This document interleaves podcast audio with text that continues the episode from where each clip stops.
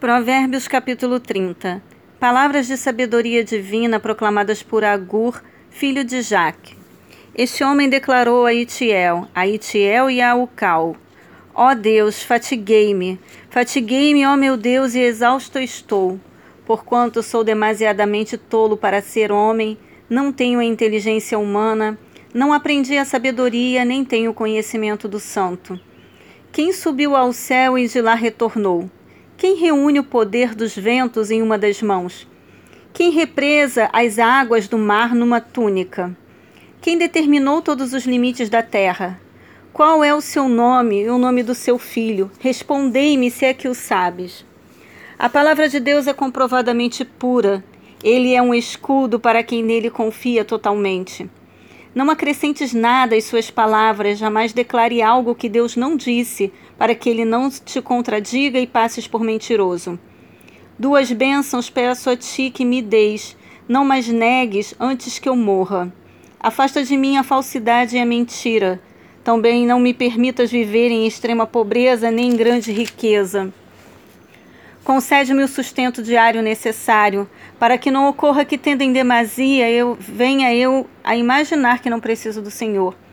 Ou passando é, miséria, acabe roubando e envergonhando o teu nome, ó meu Deus.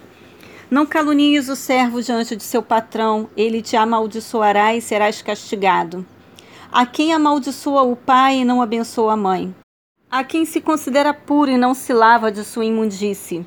A pessoas de olhares altivos e de semblantes arrogantes, a quem ostente dentes como espadas afiadas, cujas mandíbulas estão sempre armadas de facas, com o objetivo de devorar os fragilizados desta terra e os pobres da humanidade.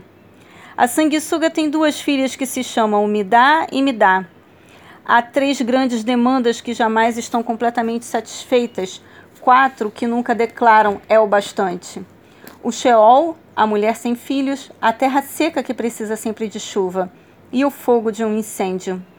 Os olhos de quem ridiculariza seu pai ou de quem trata sem consideração e obediência a própria mãe serão arrancados pelos corvos do vale e serão devorados pelos filhotes dos abutres. Há três caminhos misteriosos demais para minha compreensão, quatro que não consigo entender: o caminho do abutre pelo céu, o caminho da serpente sobre a rocha, o caminho do navio em alto mar e o caminho do homem com sua mulher amada. Entretanto, o caminho da mulher imoral é assim.